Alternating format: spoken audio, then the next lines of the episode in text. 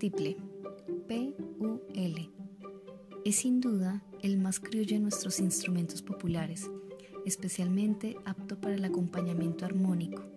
Suele emplearse excepcionalmente como un instrumento solista porque se presta hasta cierto punto como la guitarra para la ejecución simultánea de la melodía y el acompañamiento. A excepción de la bandola, nuestros instrumentos típicos de cuerda presentan la conocida silueta en ocho. En la guitarra y en el tiple, pecho y caderas están separados por una amplia cintura o comba, escotadura, formada por suaves curvaturas entrantes.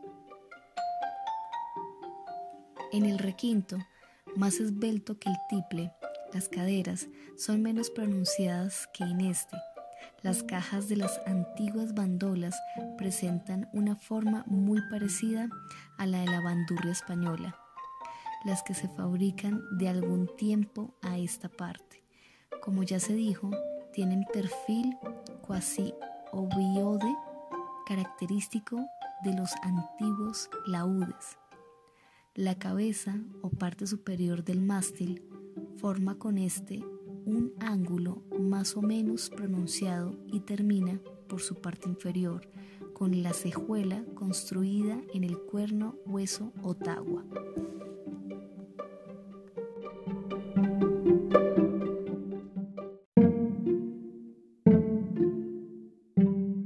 Sigue el diapasón tablilla que recubre el alma o cuerpo del mástil y que se prolonga sobre la caja hasta el borde superior de la boca, roseta o tarraja.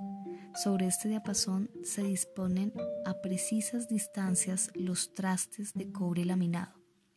Las cuerdas se sujetan en su extremidad inferior al pontezuelo, pieza de madera adherida a la tapa tabla armónica y que de ordinario presenta la típica forma en bigote.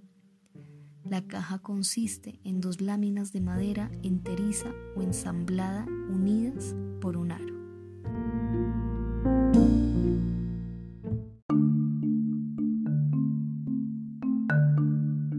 La superior o tapa es plana, la inferior o espalda, espaldar, presenta una convexidad característica. Entre ambas y formando con sus bordes ángulo recto va el aro o los aros, en que casi siempre se combinan varios tipos de maderas cuidadosamente ensambladas en el sentido longitudinal de sus fibras, partes invisibles pero esenciales dentro de la caja. Son los puentes, varillas de madera adheridas a la tapa y al espaldar y dispuestas en sentido transversal. Tanto la guitarra como los tiples grandes tienen cinco puentes, tres en la tapa y dos en el espaldar.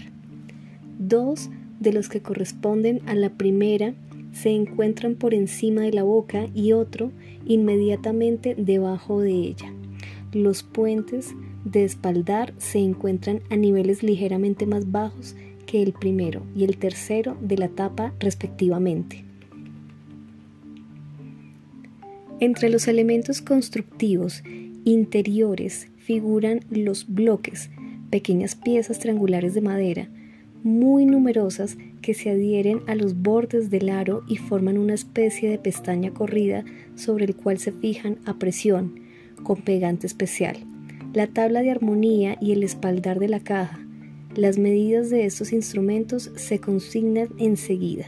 Se trata, desde luego, de las que corresponden a los tipos morfológicos más comunes y no aspira a ser precisión absoluta.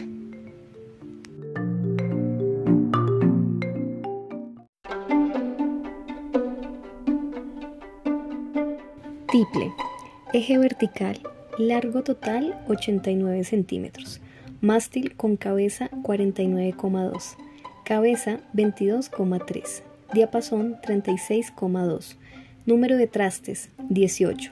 Caja, eje vertical 39,8 centímetros. Diámetro superior, anchura máxima del pecho 25,7. Escotadura, diámetro mínimo de cintura 23. Diámetro inferior, anchura máxima de las caderas 32,3. Fondo, ancho del aro 9. longitud de la porción vibrante del encordado 53,4. Andrés Pardo Tobar y Jesús Bermúdez Silva.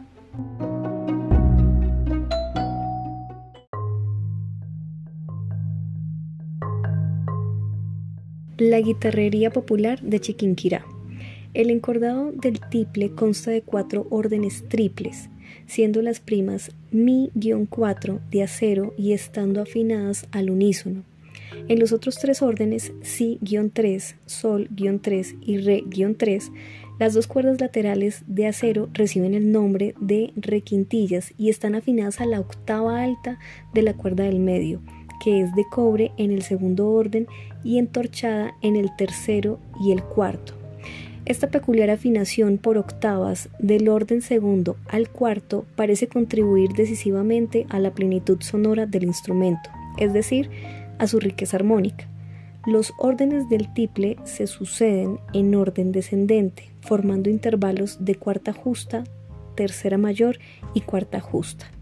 Y viden.